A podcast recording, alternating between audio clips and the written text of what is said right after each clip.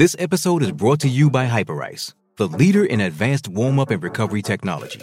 They have tons of innovative products, like Venom heated wearables to help soothe sore back muscles, Normatec compression boots to speed up recovery and increase circulation, and Hypervolt massage guns to improve mobility.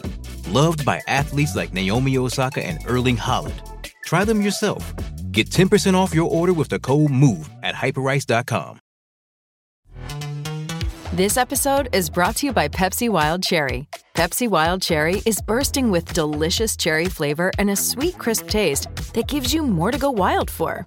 Getting wild may look different these days, but whether it's opting for a solo Friday binge watch or a big night out, everyone can indulge in their wild side with Pepsi Wild Cherry. Also available in Zero Sugar. So grab a Pepsi Wild Cherry and get wild.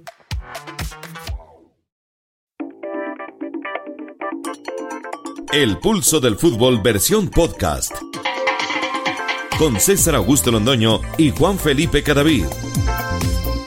Amigos, ¿qué tal? Saludo cordial, bienvenidos al pulso del fútbol. Hoy lunes 10 de abril del año 2023. Espero que todos hayan tenido una semana muy bonita y que tengan una semana de Pascua muy próspera y satisfactoria. La frase del día. Mucha atención, don Juan Felipe y atención a los oyentes varones. Hay tres tipos de hombres. Los que se creen don Juanes, los que creen haberlo sido y los que creen que pudieron serlo si hubieran querido. Ortega y Gasset. ¿Usted dónde se ubica? ¿Cuál de los tres es usted, don Juan Felipe? César, un abrazo, un saludo para ti. Y yo creo que la ve. La ve. Sí, en algún momento. Los que ¿no? creen haberlo sido. Sí, en algún momento uno pudo haberlo sido, ¿no? Sí. Ya no está yo- uno para eso. pues. no, no, yo me voy a ubicar en la C. ¿Sabe por qué? ¿Por qué? Los que creen que pudieron haberlo sido si hubieran, yo no digo querido, sino podido. Ok, Y, y la, la B, la mía, si no estoy mal, es los que alguna vez lo fueron. Sí, sí, sí. Usted fue don Juan. En la universidad, sí. Pues usted tiene pinta de don Muchas Juan. gracias. Bueno, en la universidad, En alguito para ahí la universidad. bueno. Ya no, ya no. No, ya no, no, Ya no, ya no, ya no. Ni me interesa. Bueno, mire, varias cosas de la liga Betplay. El rifirrafe en la conferencia de prensa entre Ramiro Sánchez y el periodismo de Manizales. ¿Sabe una cosa? Eh, Ramiro Sánchez se disgustó porque los periodistas le dijeron, aquí los que hacemos las preguntas somos nosotros. Y aunque quemó exageradamente tiempo en el partido y fue alcahuetería del árbitro porque apenas dio cuatro minutos en el primer tiempo y tenía que haber dado por lo menos ocho. Sí, lo sentí usted muy molesto y a varios en No, no, en a mí, cuando los jugadores simulan y cuando hay pérdida deliberada de tiempo, eso es terrible. El árbitro fue José Alexander Ortiz. En el segundo tiempo ya fue la tapa y dio solo cuatro minutos, tenía que haber dado diez. Pero más allá de eso, y que es una costumbre de Ramiro Sánchez, jugando con Unión Magdalena, a mí me parece que estuvo bien en la conferencia de prensa, que estuvo tranquilo, que estuvo calmado, que invitó a la calma y que en ningún momento irrespetó a los periodistas. Al final ya se le veía algo molesto cuando le dice, está bien, parce, ahí me parece que ya se le estaba saltando un poquito eh, el tema Ramiro Sánchez. Eh, ahora, eh, dice, dice un oyente, nos envía un correo, Freddy Arnulfo Cruz, que ayer eh, en el programa de, de la tarde, eh, en donde Diego habían dicho que todos los arqueros hacen tiempo. Y él dice que, por ejemplo, Millonarios no. Mire, yo creo que eso, yo, yo no soy muy amigo de las generalizaciones. Eh, yo sí creo que hay unos más descarados que otros. Pero yo creo que todos hacen tiempo cuando lo necesitan. Yo creo que lo es que hay unos que son descarados, pero, Bajan pero por ritmo. ejemplo, yo he visto a Montero en el último partido, en el penúltimo partido donde Millonarios hace tres fechas aguantó el resultado, él agarraba la pelota y se tiraba al piso. Claro, pero. Eso es hacer eh, tiempo. para mí eso es bajar ritmo, porque hacer tiempo es ir al piso, me duele aquí, entre la camilla, todavía no puedo. Eso para mí es hacer tiempo. Pero bajar ritmo, bajarle un poquito al ímpetu si te están allegando y en vez de quedarte parado. Eso, eso uno en Europa no lo ve nunca. No, sí, César, sí, hay arqueros que se los ve uno, uh, claro. Eh, pero, ojo, pero el, vuelvo al tema, el de atraparla y caer de rodillas. No el de que me duele aquí, el- el- lo que yo llamo el dolor del triunfo, eso sí no se ve. Lo Ahora, que hizo Ramiro Sánchez en eso Manizales, sí, eso, sí, fue eso ya es vergonzoso. descarado y exagerado. Sí. Ahora, que en Europa se ve menos que acá, claramente sí. Se A- ve Ahora, mucho el, menos que el- acá. el problema no es el arquero.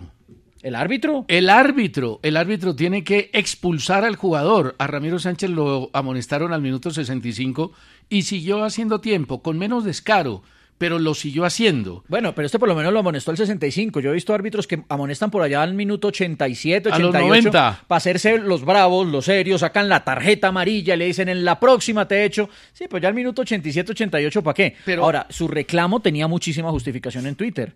Listo, déjelo hacer tiempo, pero póngale los 14 minutos que se comió, juegue los 14 minutos que se comió. Pero es que lo reclamé una vez con, Alilia- con eh, Águilas Doradas, que hizo tiempo. Claro, tenía un jugador menos.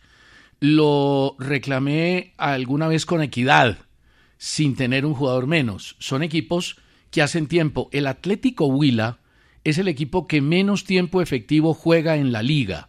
Y en eso la comisión disciplinaria y sobre todo, no tanto la disciplinaria porque no es un delito. O sea, es el que menos, ¿verdad? Sí, el Huila es el que menos tiempo jugado tiene, menos de 50 minutos. Tiempo efectivo, sí. Efectivo. Ahora, es un tema simple. La comisión arbitral tiene que decirle a los árbitros eh, que repongan lo que se pierde. Usted, a ver si tiene buena memoria. ¿Sabe cuánto se repuso en la final del Mundial? No, la memoria mía sí es mala. No. 20 minutos. 20 minutos. Es que en el Mundial, sobre todo... Le la voy a decir cómo. Le voy a decir cómo.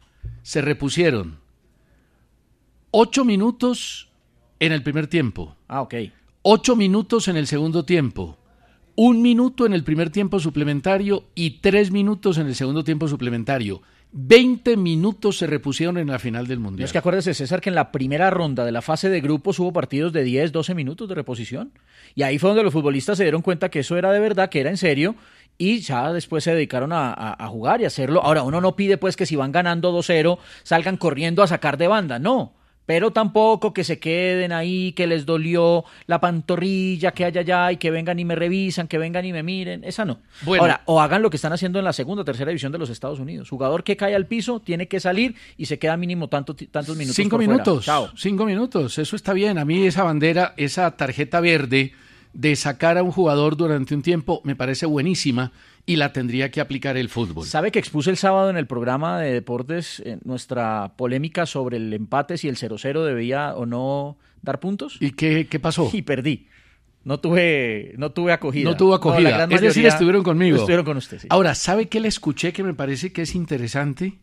Que la tarjeta amarilla, la segunda, sea revisada por el VAR cuando hay expulsión. Eso, eso fue, eh, o, o eso lo están haciendo. Eh, la IFAB nos lo contó José Borda después de lo que pasó en el partido Millonarios Medellín. La jugada donde Cadavid sale expulsado es una segunda tarjeta amarilla. Una acción que después de verla, reverla, recontraverla, yo no sé usted qué opinión tenga porque no se la ha escuchado, ya se la voy a escuchar. Para mí no hay falta para amarilla. ¿Sabe cuál es el problema? Que si finge Castro, también finge Cadavid. Para mí no hay falta. Cadavid, Cadavid se queda fingiendo o, o un dolor de pie no sé de dónde. No sé si al ver que también lo hacía Castro se pone No, a- él, sabía las que lo- él sabía que cuando se revuelca Castro de una manera exagerada, porque finge y se revuelca de una manera dramática, creo que cada vez sabe que lo podían amonestar por segunda vez y lo podían expulsar. Ahora, vale la pena tener en cuenta un tema reglamentario. En el fútbol es lo mismo dar que intentar dar, que no sucede en la justicia ordinaria con intentar robar o robar, o con intentar asesinar o asesinar. Pero en el fútbol tiene el mismo castigo dar o intentar dar. Cadavid fue fuerte, Pero él quita el pie. Pero quita el pie y es una pelota disputada Sí. con Castro. Y, y él, y él porque cuando Castro también va al balón. y él cuando se da cuenta, Cadavid se da cuenta que le puede pegar a, a- a Castro. Quita el pie, Quita el sí, pie. lo quita el pie. No sé si lo alcanza a rozar. Para mí no. Yo también creo que no lo roza. Eh, Borda dice que lo roza y que estuvo bien amonestado. Sí. Yo creo que estuvo mal expulsado. Va- Vamos a ver si de pronto después de verla cambia la opinión. Ahora, lo importante aquí, o, o- o parte de lo que usted me decía, César, es lo que nos explicaba Borda en la transmisión.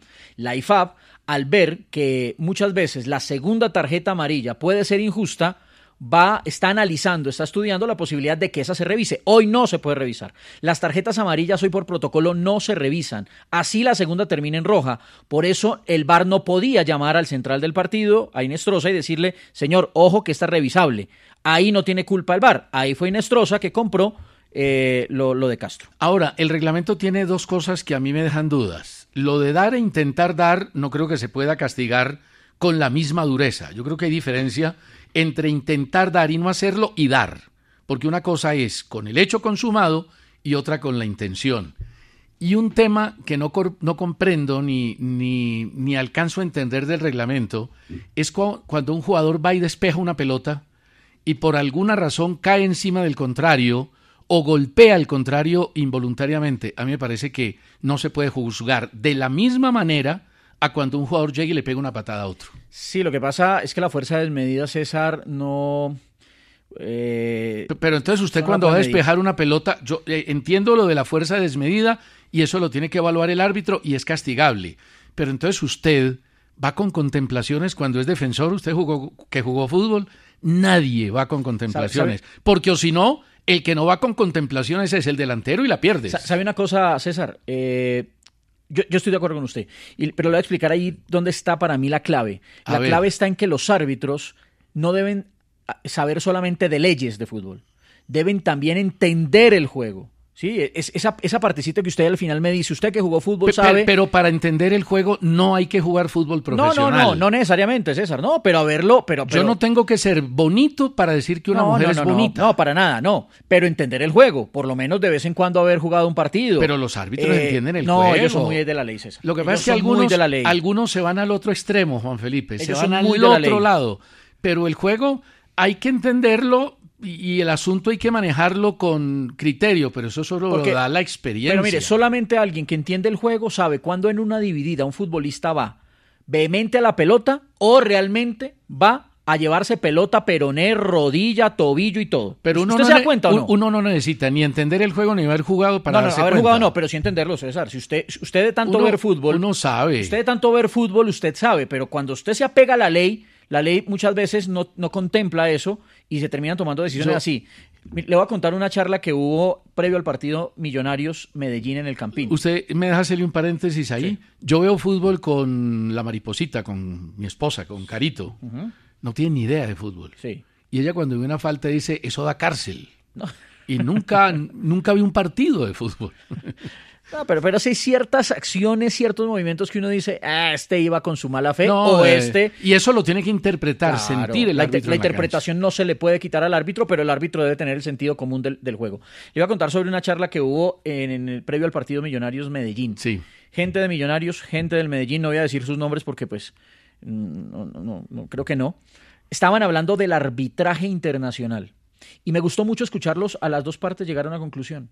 Los árbitros en Colombia tienen que empezar a pitar como se pita en el continente.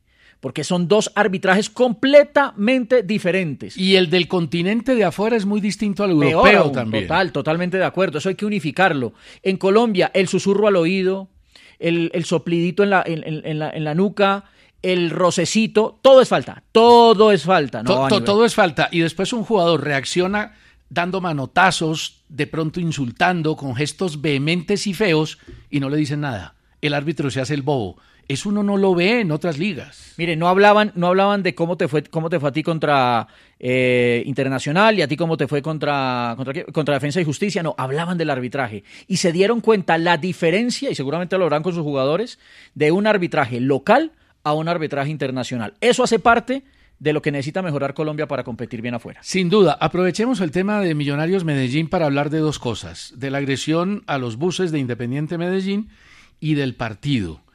Em, a mí me parece que el primer tiempo del Medellín fue perfectamente bien planteado por David González, porque sabía que Millonarios daba espacio, Millonarios adelantando líneas generaba un espacio grande entre volantes y defensores, y eso fue lo que trató David González de hacer con Independiente Medellín, pero no lo logró, porque los jugadores, aunque manejaban el espacio y llegaban, no tenían ninguna posibilidad de generar oportunidades de gol, salvo el tiro libre de Cadavid eh, en el cabezazo ante cobro de C3.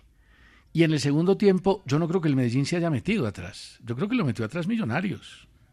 César, cría fama y échate a dormir. Efectivamente, Medellín tuvo muchos partidos donde hacía un gol y se recogía, se metía atrás. Eh, el más clarito fue ese partido contra Nacional, donde en la conferencia de prensa David sale y dice, ya, aprendí y entendí. Claro, y aquí le dimos todo el palo por lo que hizo en ese partido. Medellín no se metió atrás, lo empujó Millonarios. Medellín intentó jugar a otra cosa con el con el 1 con el 1-1, con el 1-0. Incluso hay una opción en el 1-1 de Pons, cuando ya entra Cambindo, que se la baja Cambindo y remata a Pons y pasa cerca a la mano derecha del arquero Montero. Lo que pasa es que Millonarios es un equipo que te lleva, que te empuja, que te mete en un arco. Ahora, cuando Medellín sí ya retrocede completamente, cuando ya tiene un hombre menos. Claro, ahí sí le tocó. ya se, mete atrás a defender el 1-1. Que eso fue al minuto 75, ya ahí no había otra alternativa, ya le tocaba aguantar.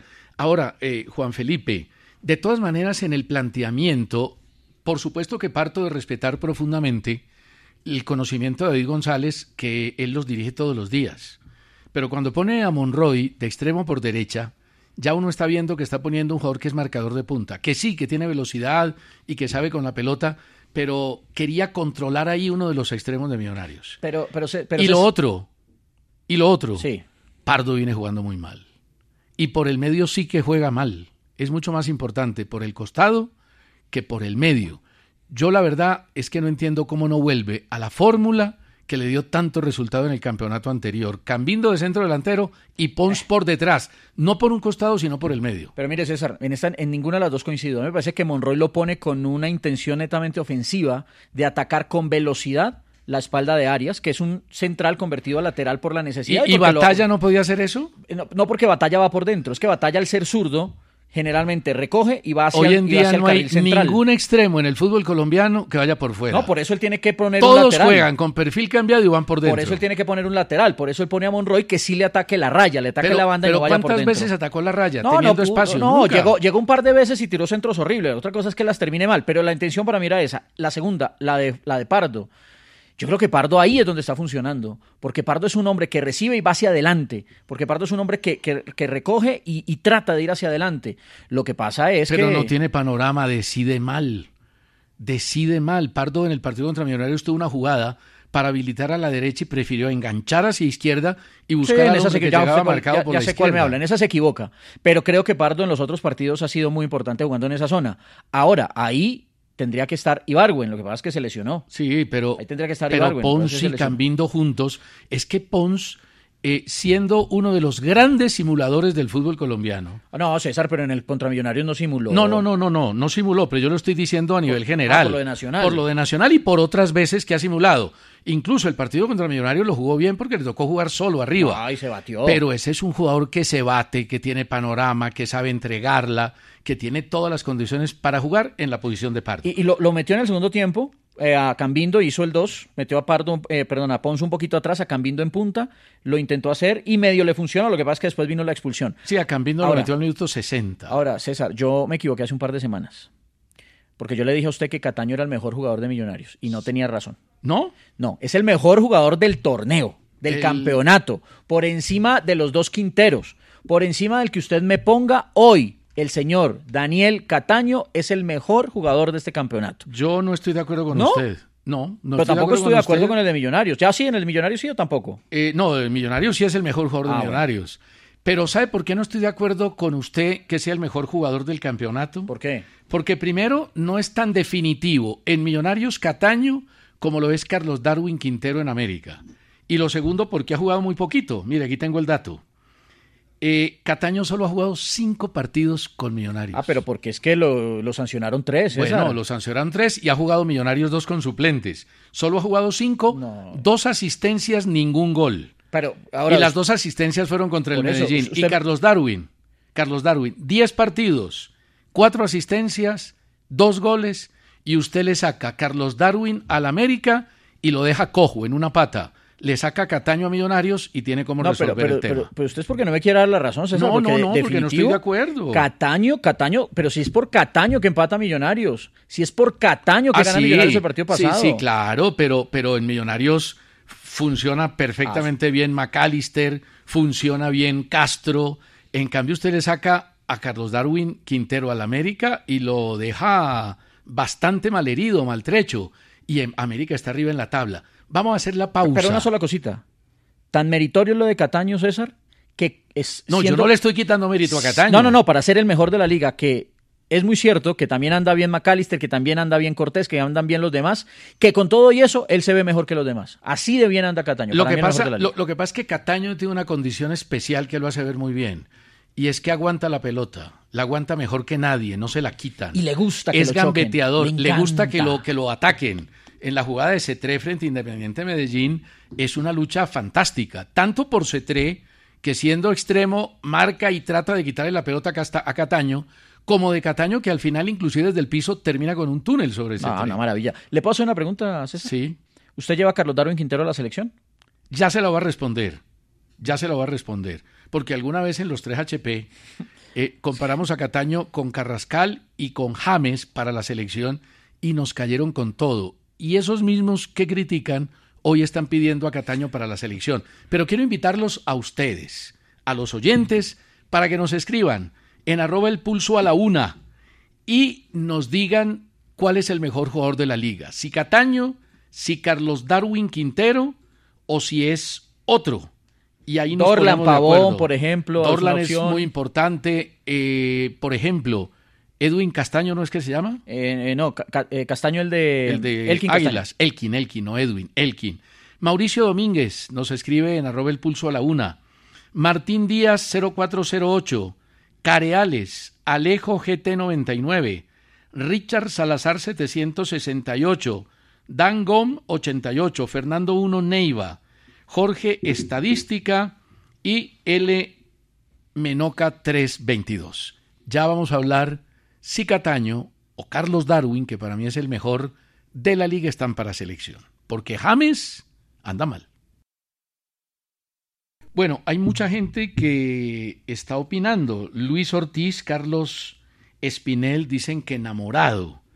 Yo no sé si enamorado, siendo el mejor jugador de Independiente Santa Fe, clasifique estando Santa Fe de octavo con 16 puntos ante otros equipos que tienen 24, 21 como América, como Águilas que tiene 22. No es ni Elkin ni Edwin, es Kevin Castaño. Kevin, Kevin Castaño. Kevin Castaño, que lo hace muy bien en un equipo que va segundo. No, hay hombre de selección, y lo llamó el técnico. Bueno, yo le, yo le respondo la pregunta. Yo creo que Cataño sí merece una nueva oportunidad en selección, porque ya estuvo. Sí, pero en el partido donde no llamaron a los... En Estados Unidos, en el partido donde llamaron a los de la liga. Pero yo sí creo que debe ser eh, tenido en cuenta y mirado por el cuerpo técnico. y sobre todo por una cosa, Juan Felipe, porque es que James anda muy mal. Bueno, pero espéreme. ¿Y Carlos Darwin? También. También. Ahora, hay que esperar, hay que esperar que llegue la competencia. Porque es que Carlos Darwin tiene 30 y... ¿Cuántos años tiene Carlos Darwin? ¿35? Ya está grande, sí. 36, Cataño tiene 31. 31. No es el tema de la edad. Y todos me dirán, bueno, pero ¿por qué usted dice que Falcao sí, sí tiene 37? No, es distinto. Lo... Porque ya lo hemos dicho, Falcao es otra condición completamente diferente y el aporte que le puede dar a la selección sin jugar aún es total. Le leo tres eh, opiniones. Una en nuestra cuenta de Instagram. El mejor jugador es Dorlan Pavón. Saludos desde Girardot. Dorlan pelea. James está bien. Dorlan pelea. El fin de semana jugó con el Olympiacos. Sí, pero lo sacaron tempranito. no, jugó 45 minutos y lo sacaron porque anda definitivamente muy mal. Y lo más grave es que James venía siendo un consentido de la prensa griega. Y hoy ya le dan con todo. Juan, Sebastián Camelo en Twitter. Obviamente, Cataño es el mejor, además del talento como creativo, el tipo, el, tipo las corre todas y contribuye mucho a la recuperación de balones. Crack. Y José. Ese detalle es importante. Creo que el volante ofensivo de más sacrificio y de más contribución en la recuperación es Cataño. Y parte de mi, de mi argumento va por lo que dice José, eh, también en Twitter. Cataño, el mejor jugador de la liga hasta la fecha. Carlos Darwin se destaca por ser el único que levanta la América. No estoy tan seguro porque juegan bien varios. Por, eh, en Millonarios Cataño pero no es, el mejor de América. Cataño no es. no? Sí, sí, sí. En Millonarios Cataño no es indispensable, pero eso no me quita no le quita méritos. Por el contrario, le da más valor a su rendimiento. Eh, sí, lo que pasa es que también es un factor a tener en cuenta. Millonarios sin Cataño sufre muchísimo menos que América sin Carlos Darwin. Que es una de las cosas que debe ser un equipo de fútbol. Un equipo de fútbol no debe ser dependiente de un nombre. Por eso hemos pedido hace rato que Colombia no puede volver a depender, por ejemplo, de James. Bueno, la prensa de Grecia se puso de acuerdo para criticar a James.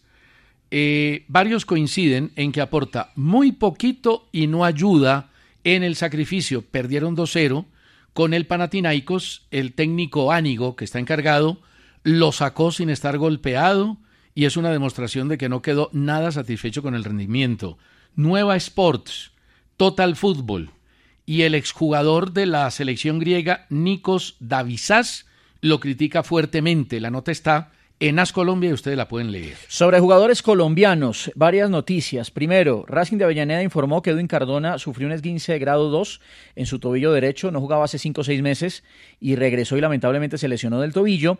Y las imágenes de Frank Fabra, que la verdad eran bastante preocupantes, al verlo llorar, salió el minuto 66 de la derrota de Boca frente a Colón, donde Baldomero Perlaza fue figura. Dramático. Yo no sé ese muchacho Baldomero Perlaza, ¿por qué no se le tiene en cuenta para irlo mirando? Hay que mirarlo, hay que mirarlo porque ese es el jugador en esa función de primera línea más completo que tenemos. Además tiene un físico que en el fútbol de hoy es fundamental. Esguince de rodilla grado 3 para Fabra. Claro, lo sacará un tiempo de las canchas, pero se pensó que podía ser peor. Y la otra eh, noticia, rumor, desde Portugal es el tema de Mateus Uribe. Recordemos que Mateus Uribe no va a renovar con el Porto, que sonó para el América de México. Finalmente la plata no, no estuvo cerca para que llegara otra vez a, la América de México. Y ahora la información desde Portugal es que es el Atlético de Madrid, pedido por el Cholo Simeone, el que quiere al jugador colombiano. Caería parado. Siendo Mateo Zuribe muy buen jugador y de pronto hoy titular de la selección Colombia, no veo sus características del gusto del Cholo Simeone. No las veo realmente. Bueno, la información desde, desde Porque es que, la pidió, Mateus, el Cholo. Mateus no es el más apretador, ni es el que más corre sobre los contrarios. Y para jugar con el Cholo se necesita eso. Mire, a propósito de Colón, usted hablaba de Baldomero Perlaza, que le ganó a Boca 2-1. Bueno, Boca ya tiene a Almirón como técnico, ha iniciado trabajos con un equipo que en la directiva no da pie con bola, siguen cambiando entrenadores y en esa directiva están los jugadores de fútbol, Riquelme, Bermúdez y el Chicho Serna. Y no dan pie con bola. Chelo Delgado y son, son, son un montón, todos y, los exjugadores bueno, de Boca. Y Bataglia y Barra, que fueron ya técnicos, salieron no de la mejor manera con este. Y que fueron jugadores de Boca, por eso los pusieron. Pero Gorosito, director técnico de Colón, dijo lo siguiente: a ver usted qué opina. Dijo: el fútbol es fácil. En el fútbol, el que juega bien, juega.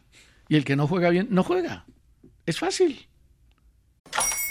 Hola, buenos días, mi pana. Buenos días, bienvenido a Sherwin Williams. ¡Ey! ¿Qué onda, compadre? ¿Qué onda? Ya tengo lista la pintura que ordenaste en el ProPlus app. Con más de 6.000 representantes en nuestras tiendas listos para atenderte en tu idioma y beneficios para contratistas que encontrarás en aliadopro.com. En Sherwin Williams somos el aliado del PRO.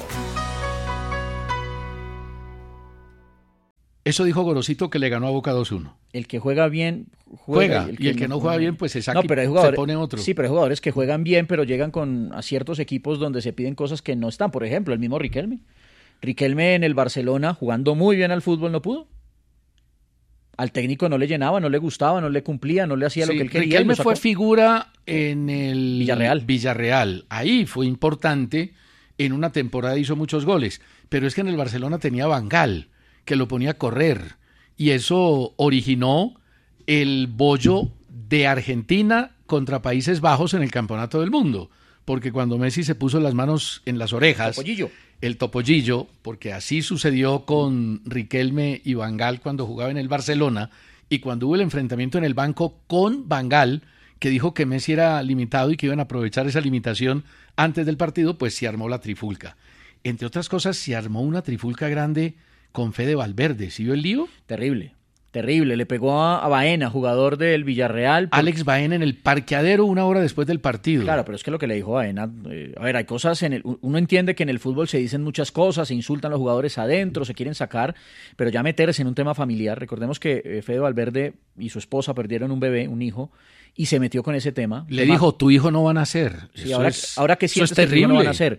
Eh, ahí la verdad a Valverde no lo deberían sancionar y sí al señor Baena. Eso sí. no, eso es bajo. Eso es, eso, eso muy es mal hecho, muy mal hecho. Yo, yo, pensé que iba a hablar de la trifulca previo al partido. Vamos a hablar eh, del de Bogotá. Sí. Vamos a hablar y de la trifulca que hay en Manizales con los tres jugadores que han sido puestos como los peores delincuentes del país eh, porque extorsionaron a una estudiante española que había perdido su teléfono celular.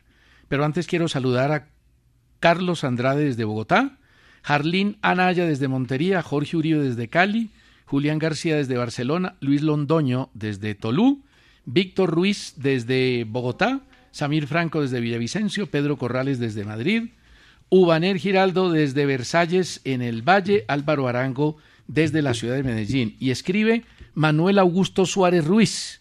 Bendiciones a la nueva generación del pulso del fútbol. Soy organizador de fútbol aficionado y espero que entiendan que el vocabulario y los insultos son el pan de cada día entre ellos.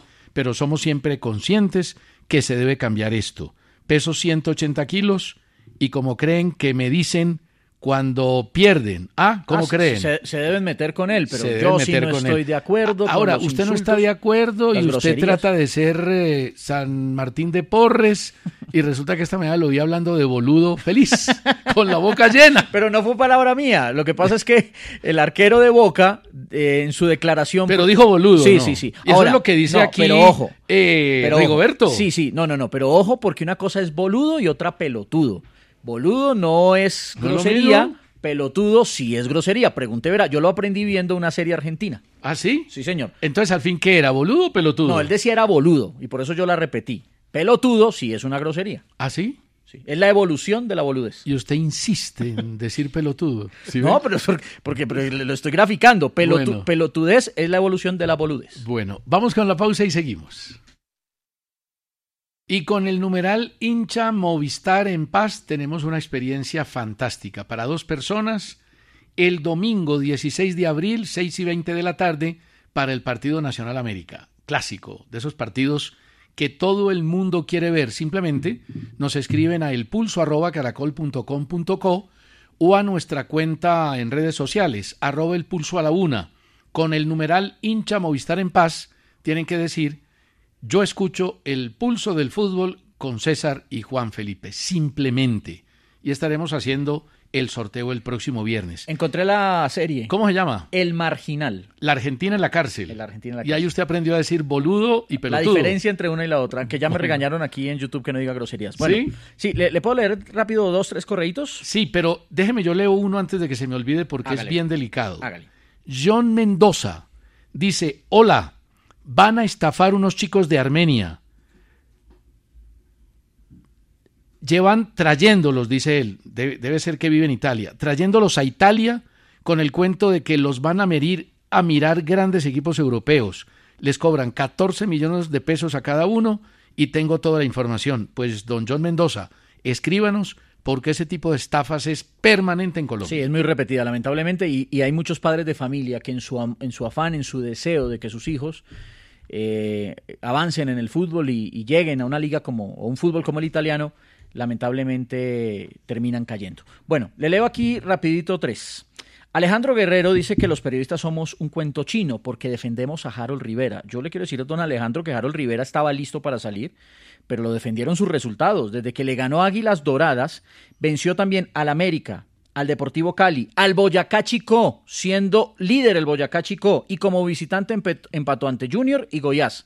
Perdió el clásico 2-1 jugando bien al fútbol y ahora perdió este partido feo. Pero este sí fue grave. Sí, este, este último y ahí partido. empezó a volver a cojear, porque es que hizo un montón de cambios, rotó. Ahora, uno entiende que hay un desgaste grande en Independiente Santa Fe y que hay que rotar. Rotó los laterales, Delgado Moreno, sacó a enamorado. Spitia, Spitia hay que aguantarlo. Si el técnico Busque- cree que Spitia debe ser el arquero, creo que hay que aguantarlo. Que se va a hacer goles, se va a hacer goles. A mí me parece que salió apresuradamente en el primero y estar perdiendo frente a Alianza Petrolera, que juega bien, que está en la parte alta de la tabla, porque es que, ojo, que Alianza eh, está metido en la pelea, va sexto, Sí, claro. con 17 Ese triunfo puntos, fue pero vital. perder 3-0 en 30 minutos, complicado. Y eso explica los cambios que hizo rapidito para empezar el segundo tiempo. Ahora, yo le dije a usted, la paciencia con el señor Rivera es así de pequeñita. No, no, no, no, no hay, no hay, no hay paciencia. El hombre da papaya y pierde y otra vez el primero es Alfonso Espina, nuestro director de noticias, es el jefe de la banda contra Harold Rivera. Bueno, Kevin, Ahora me coge y me aprieta. Kevin Rod- Rodríguez desde Pitalito, en el Huila, eh, pregunta, bueno, que saludemos a su padre Arley Rodríguez, mire, tiene nombre de futbolista, Arley Rodríguez, un Sí, abrazo. Un abrazo para él. ¿Qué les falta a los técnicos colombianos para, para dirigir en Europa o selecciones grandes? Hombre, la verdad, resultados importantes que Ganar. los hagan Ganar. atractivos para el fútbol europeo. Y, la verdad, trabajar aquí en Sudamérica y sobre todo en Colombia en un fútbol más europeo para que cuando lleguen allá, pues hombre, eh, entiendan a qué van. Nadie, nadie, a nadie de acá van a contratar para que lleve el fútbol de Colombia al fútbol de, de Europa. Colombianos que dirigieron en Europa, Pacho Maturana, que dirigió el Atlético y el Valladolid. Pacho Maturana y pare de contar. Y estuvo mucho tiempo Juan Carlos Osorio, pero No, no alcanzó a dirigir, pero mire, a City. propósito de Juan Carlos Osorio, evidentemente ya arregló con el Zamalek de Egipto. Es el segundo equipo más importante de Egipto y el que más ha ganado al lado del Al Hilal. Es el gran clásico en el fútbol de ese país africano. Firmó contrato por 16 meses. Tiene una cláusula de salida para una selección nacional si se llega a dar. Tiene ofertas de un equipo en Centroamérica y dejó el tema ahí firmado. Y se va solo. No le Ah, no, aceptaron. no va a no. La única condición que le pusieron es que tiene que conseguir un asistente que hable inglés, que hable árabe y que haya tenido contacto con el fútbol en esa zona del mundo.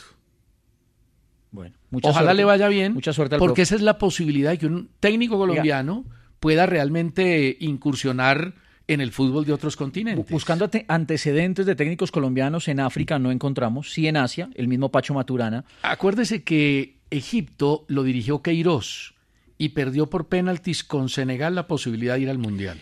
Pero, pero haciendo esa búsqueda, César, nos encontramos con que el Chiqui García fue asistente de la selección de Yugoslavia por allá en el Sí, 84. Sí, Esa no la tenía. sí, sí fue asistente. De la selección. Sí, claro. Y es que creo... Ojo, que Yugoslavia en, el 80 en los 80 no era, era poderoso. potencia. Yugoslavia en los 80 era Montenegro, Serbia. Croacia y Serbia. eh, sí, eh, varias. eh, Montenegro, Croacia y Serbia. ¿Qué más? ¿Qué- Bueno, Ahí tiene tres, más. un manantial de, de fútbol. Pero sí, fue asistente. Recuerde que en esa época vinieron a Colombia los técnicos eh, Yugoslavos, sí. Vino Popovic, vino Viliximo, vino Tosa Veselinovic a jugar un poco antes. Y fue crack, fue figura, además jugador de la selección de Yugoslavia. Pero ser asistente de la selección Yugoslavia, ser hoy asistente de la selección de Croacia, es hoy ser asiste- asistente de una selección como la de Bélgica. Ahora hay selecciones Sin duda. que en Europa peleaban para título europeo y que en los mundiales peleaban para estar en el cuadro final. Mire, Rubén Orlando Bejarano dice, David González es muy mal entrenador, pero nos da la noticia de que murió Miguel Escobar. Lástima, porque fue uno de los grandes zagueros centrales de Colombia. Integró la selección de aquellos años mozos, cuando el Caimán Sánchez fue director técnico, años 75, cuando fuimos subcampeones de América, al lado de la Mosca Caicedo. Y ahora se va, estaba muy enfermo, y le mandamos un abrazo grande a toda la familia. Un jugador recordado, tenía un quite deslizante parecido al de Mario Alberto Yepes y era un verdadero crack. Miguel Escobar, gran zaguero central que hace parte de los mejores en la lista de los colombianos. Sí, eh, venía muy, muy enfermo, venía muy mal y bueno, ahora nos confirman esta noticia. También hace poco también eh, murió la Mosca Caicedo, ¿no?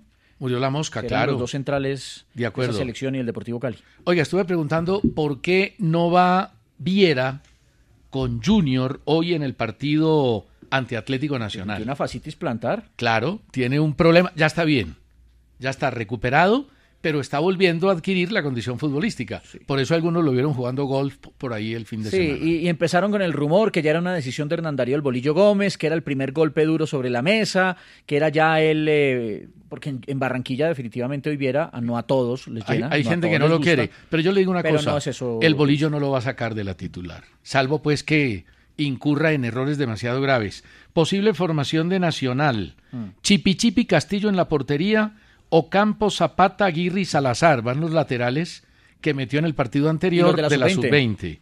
Gerson Candelo, Sebastián Gómez, Nelson de Osa, Dorlan Pavón, Tomás Ángel y otra vez Jader Gentil. Ah, es el- es de la, de la, de la costilla de... no, pero además si lo pidió es porque le cree. Sí, pero, profe, Tatay cada vez que entra le marca diferencia. Y es de la casa y si se vende le llega la platica todita nacional. Y, eso, que y, eso que no ha puesto a Perea, que es otro que lo pone y le rinde. Le rindió en un partido por ahí comenzando, ¿se acuerda? La liga. Sí.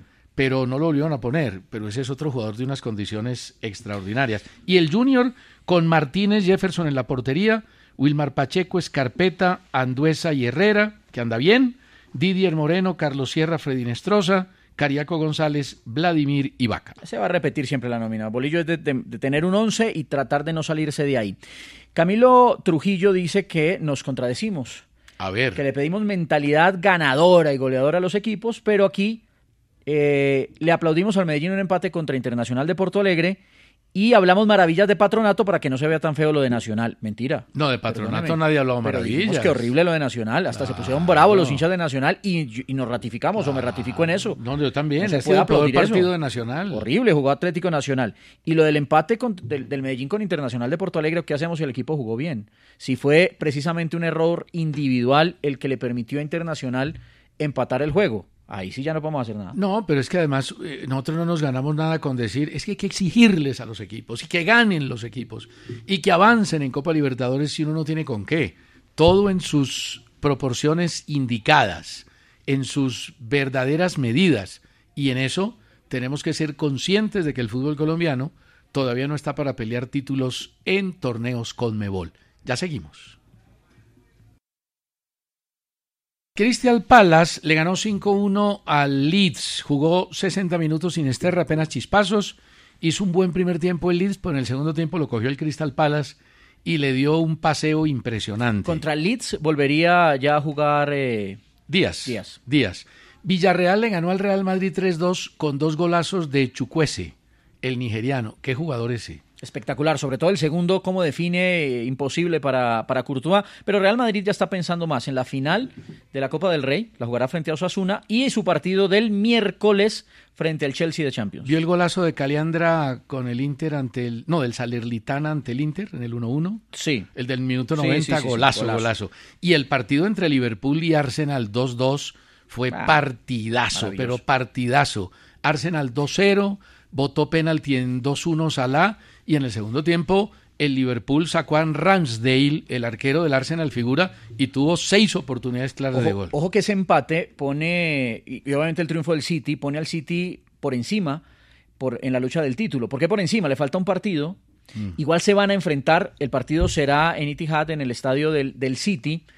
Eh, y si Pero ese no es el que está pendiente. No, no, no, ese no es el que está pendiente. es el próximo. Ahora, consiguiendo todos los puntos, los equipos Obviamente en uno no podrá porque se enfrentan, pero ahí sacando el empate o ganando el City, City sería el campeón. Pero tiene chance, porque el City tiene 67 puntos y Arsenal 73. Y si uno mira los calendarios, parece más complicado el del Arsenal. Sí, si el Arsenal gana el partido pendiente, suma 70. Y si le gana el partido al Arsenal, próximo a jugar, 73 y ahí se montaría. Eh, la que está buenísima es la Bundesliga. Eh, porque sí, porque en España Barcelona sigue. Hoy juega Barcelona. A las dos contra el Girona. Y, el Madrid ya, ya el de Bernardo Espinosa. No, en Alemania, en Alemania, Borussia Dortmund y, el, Bayern Múnich están en ese cabeza a cabeza, mano a mano. Recuerden que le sacó ventaja el Múnich al, al, Borussia Dortmund en el día que se enfrentaron, pero les costó muchísimo el partido del fin de semana. Era normal lo del Dortmund que jugaba ante el Colonia, que es el tercero en disputa que no está lejos, pero pues pareciera no, no estar bien en esa conversación, mientras que al Bayern sí le costó, solamente ganó 1 a 0, así que equipo que afloje, perdiendo o empatando, le da papaya al otro. Está bueno, y Falcao jugó la mayor cantidad de tiempo en lo que va de la liga, en la parte después del Campeonato del Mundo. Jugó 23 minutos, lo metieron en el partido del Rayo Vallecano ante el Atlético de Madrid que ganó 2-1. ¿Cómo sufrió el equipo del Cholo? Al final ese Rayo lo apretó, Falcao estuvo ahí, tuvo una sola situación eh, importante, pero en esos 23 minutos sumó más que en los partidos anteriores después del Mundial. Sí. Eh, mañana tendremos Champions, seguramente hablamos a profundidad mañana. Tendremos Benfica, Inter, el City ante el Bayern Múnich. Bueno, en Italia lo del Napoli ya, eso está más que decidido. Y el miércoles tendremos Milán-Napoli, que se enfrentaron hace poco con triunfo para el Milán, y el duelo entre el Real Madrid y el Chelsea. A ese le vamos a meter nosotros también eh, pronósticos. ¿no? Eh, eh, no hicimos los pronósticos el viernes, pero el de Nacional Junior hoy sí. Uy, ese está bueno. Ese está bueno. Ese está bueno. A ver, su pronóstico. Lo voy ganando 6-2. Pero entonces, doy el mío y usted otro distinto a ver si da papaya, porque es que ya la táctica suya puede ser siempre. Entonces déjemelo dar a, ver, mí. Nacional Junior, empate. Qué miedoso es. ¿Pero por qué? Qué miedoso es. ¿Pero por qué? Nacional. Nacional, vale. Nacional. Vale, vale, vale, vale. Guardiola, a propósito de la Liga de Campeones. Ustedes saben que lo han criticado y le dan palo porque tiene una inversión grande en el City y no gana la Liga de Campeones. ¿Sabe qué dijo? ¿Qué dijo? Dijo, mire, es que uno no puede ganar siempre. Uno intenta, lucha, tenemos jugadores para hacerlo, estamos ahí en la pelea, pero uno siempre son más veces las que pierde que las que gana. Michael Jordan, el mejor de la historia en todos los deportes, ganó seis anillos en 16 temporadas. Y además, y además dijo, contra el Mónaco marcamos seis goles y nos eliminaron. Contra el Tottenham marcamos cuatro goles y nos eliminaron. El problema nuestro no es el gol, afortunado él. No, pues, el sí. problema está atrás. Pues Mire cómo es la sería- vida. Sería muy descarado, pues uno teniendo a Haaland, a Julián Álvarez y sale y dice que No, tiene no, problemas no. con el gol. Pues No, no. Un poquito descarado se diría si lo dice. No, y tiene a Foden Ah, y. y tiene a muchos. No, no, no. De- déjeme, Y déjeme tiene lo, a, a Grealish. déjeme lo aterrizo en Sudamérica para hablar del título, del título de Fluminense. Pero después Usted de esta frenó, ¿vio? pausa. Gerson Mendoza afanador, arroba el pulso a la una. A Cataño le subió la berraquera lo que le pasó en Ibagué. Oscar Garzón desde Ricaurte. Daniel Betancourt desde Sax, en España. Mauricio Nieto desde Jumbo. Jaime Zapata desde Miami. Y Hugo Rubiano desde Neiva. El torneo carioca fue para Fluminense. Perdían 2 a 0 el partido de ida frente a Flamengo. Le dieron vuelta 4 a 1. Otra vez figurón Germán Ezequiel Cano. Eh, John Arias también figurón del equipo. Marcelo abrió la senda del triunfo. Cano no va a jugar con la selección Colombia. Cano no tiene la nacionalidad, no alcanzó a hacer los trámites y lamentablemente no puede jugar con Colombia porque yo diría que sí. No, Jugar. pero es que además no lo va a llamar eh, Néstor Lorenzo. Es que quien dijo que lo iba a llamar No, Lorenzo. pero ahora no, pero si estuviera yo creo que sí lo llamaba. No, no, pero para estar tiene que haber vivido en Colombia, Sí, sí, no con la idea de no- quedarse en Colombia. no cumple con los requisitos. Según la Cancillería, eh, tendría que haber estado un año aquí y a partir de ese año, con el permiso de residencia, empezar a hacer las gestiones de nacionalización, que se olviden de Cano. Además, si no clasificamos con lo que tenemos al Mundial que clasifica seis, estamos liquidados. Hombre, qué triste lo de los jugadores del Once Caldas, tres juveniles Santiago Mera, Esteban García y Devinson Mateus de la categoría sub-20 ya habían tenido dos oportunidades en primera división. Se encontraron un celular, quisieron extorsionar a una española estudiante dueña del celular, presentó la denuncia, los pillaron y los detuvieron. Es escarcelable el delito. Y yo pediría, aunque es muy grave lo que pasó, es terriblemente grave, porque uno tiene que ser honrado en la vida, yo le pediría al Once Caldas que no lo saque, porque en la vida la gente se equivoca y que les dieran una segunda oportunidad. Se equivocó el Dalai Lama con el peladito, se equivocó el Dalai Lama, pues estos pelados también se equivocaron y tendrán que aprender la lección, la lección. Pero yo le pido al Once que no lo saque, porque a lo mejor es el futuro en el que están soñando familias con necesidad y podrían ver truncada su carrera por ese acto terrible que Ya hicieron. hay un comunicado fuerte del Once Caldas ¿Qué sobre dice el. Acaba de salir. Lo que pasa es que está larguito como para leerlo y tenemos poco tiempo. Pero así como una frasecita. Eh, lamentamos y rechazamos cualquier actuación indebida o ilegal que pueda cometerse por cualquier miembro de nuestra institución y no seremos tolerantes con conductas al margen de la ley. Ahora, salieron como si fueran los peores delincuentes, en un país donde liberan narcotraficantes, donde liberan guerrilleros, donde al que se roba el celular no lo meten a la cárcel, por lo menos darle una segunda oportunidad a tres pelados que están utilizando el deporte para tratar de sobrevivir, yo creo que vale la pena. Pero bueno, pero veremos a ver qué decisión tome el Once Caldas y qué pasa con ellos. Eh, ¿Vio que Cristiano se le enfureció a los rivales porque no jugaban? ¿Así? Empataron 1-1 en Arabia y empezaban a hacer tiempo, a hacer tiempo y salió y los vació a todos. César, ¿tocamos mañana el tema de lo que pasó entre los hinchas de Millonarios y Medellín? Sí, sí, porque, se nos acabó el tiempo. Porque además hay un tema muy grave y es que van a jugar la próxima semana en Montevideo los dos equipos. Millonarios contra Peñarol, Medellín contra, el, contra Nacional de Uruguay. Y seguramente allá se van a encontrar las hinchadas. Sí, hay muchas versiones sobre lo que pasó. Lo cierto es que llegaban al Campín por la 30, dos buses de Independiente Medellín con hinchas y los agredieron hinchas de Millonarios. Por ejemplo, Fernando Ordóñez dice que había muchos hinchas borrachos. Alejo Huertas, del madrazo no pasaban. Los hinchas del Medellín lanzaron una botella y eso alborotó a los hinchas de Millonarios que se fueron a coger piedras. Mire, no importa quién empezó y quién agredió, fue muy grave y eso no se puede hacer. Y mañana tocamos el tema porque yo insisto que a las hinchadas visitantes, cuando el tema está caliente, no se deben dejar entrar a los estadios. Ahí estuve averiguando por qué sí se dejó entrar a la del Medellín, pero, yo creo que es un tema para que toquemos. Es que la del Medellín nunca ha sido una hinchada agresiva, la verdad. Nunca. Eh, lo que pasa es que generalizarla no, pero si tiene su facción. no, no, claro, pero en cambio la de Millonarios, la de Millonarios, eh, Millonarios tiene líos graves. Por lo menos todos los equipos históricos tienen sus hinchas violentas. Pero hay unas más que otras. De todas maneras, mañana vamos a tocar el tema porque la solución no es fácil y en eso tienen que preocuparse la Di Mayor, los clubes y la policía. Gracias a todos. Siguen las noticias en Caracol Radio. El presidente Petro y el fiscal Barbosa reafirman el compromiso de lucha contra el narcotráfico. Y después el bar en Caracol Radio. Chao a todos, felicidades. El pulso del fútbol de Caracol Radio. Con César Augusto Londoño y Juan Felipe Cadavid.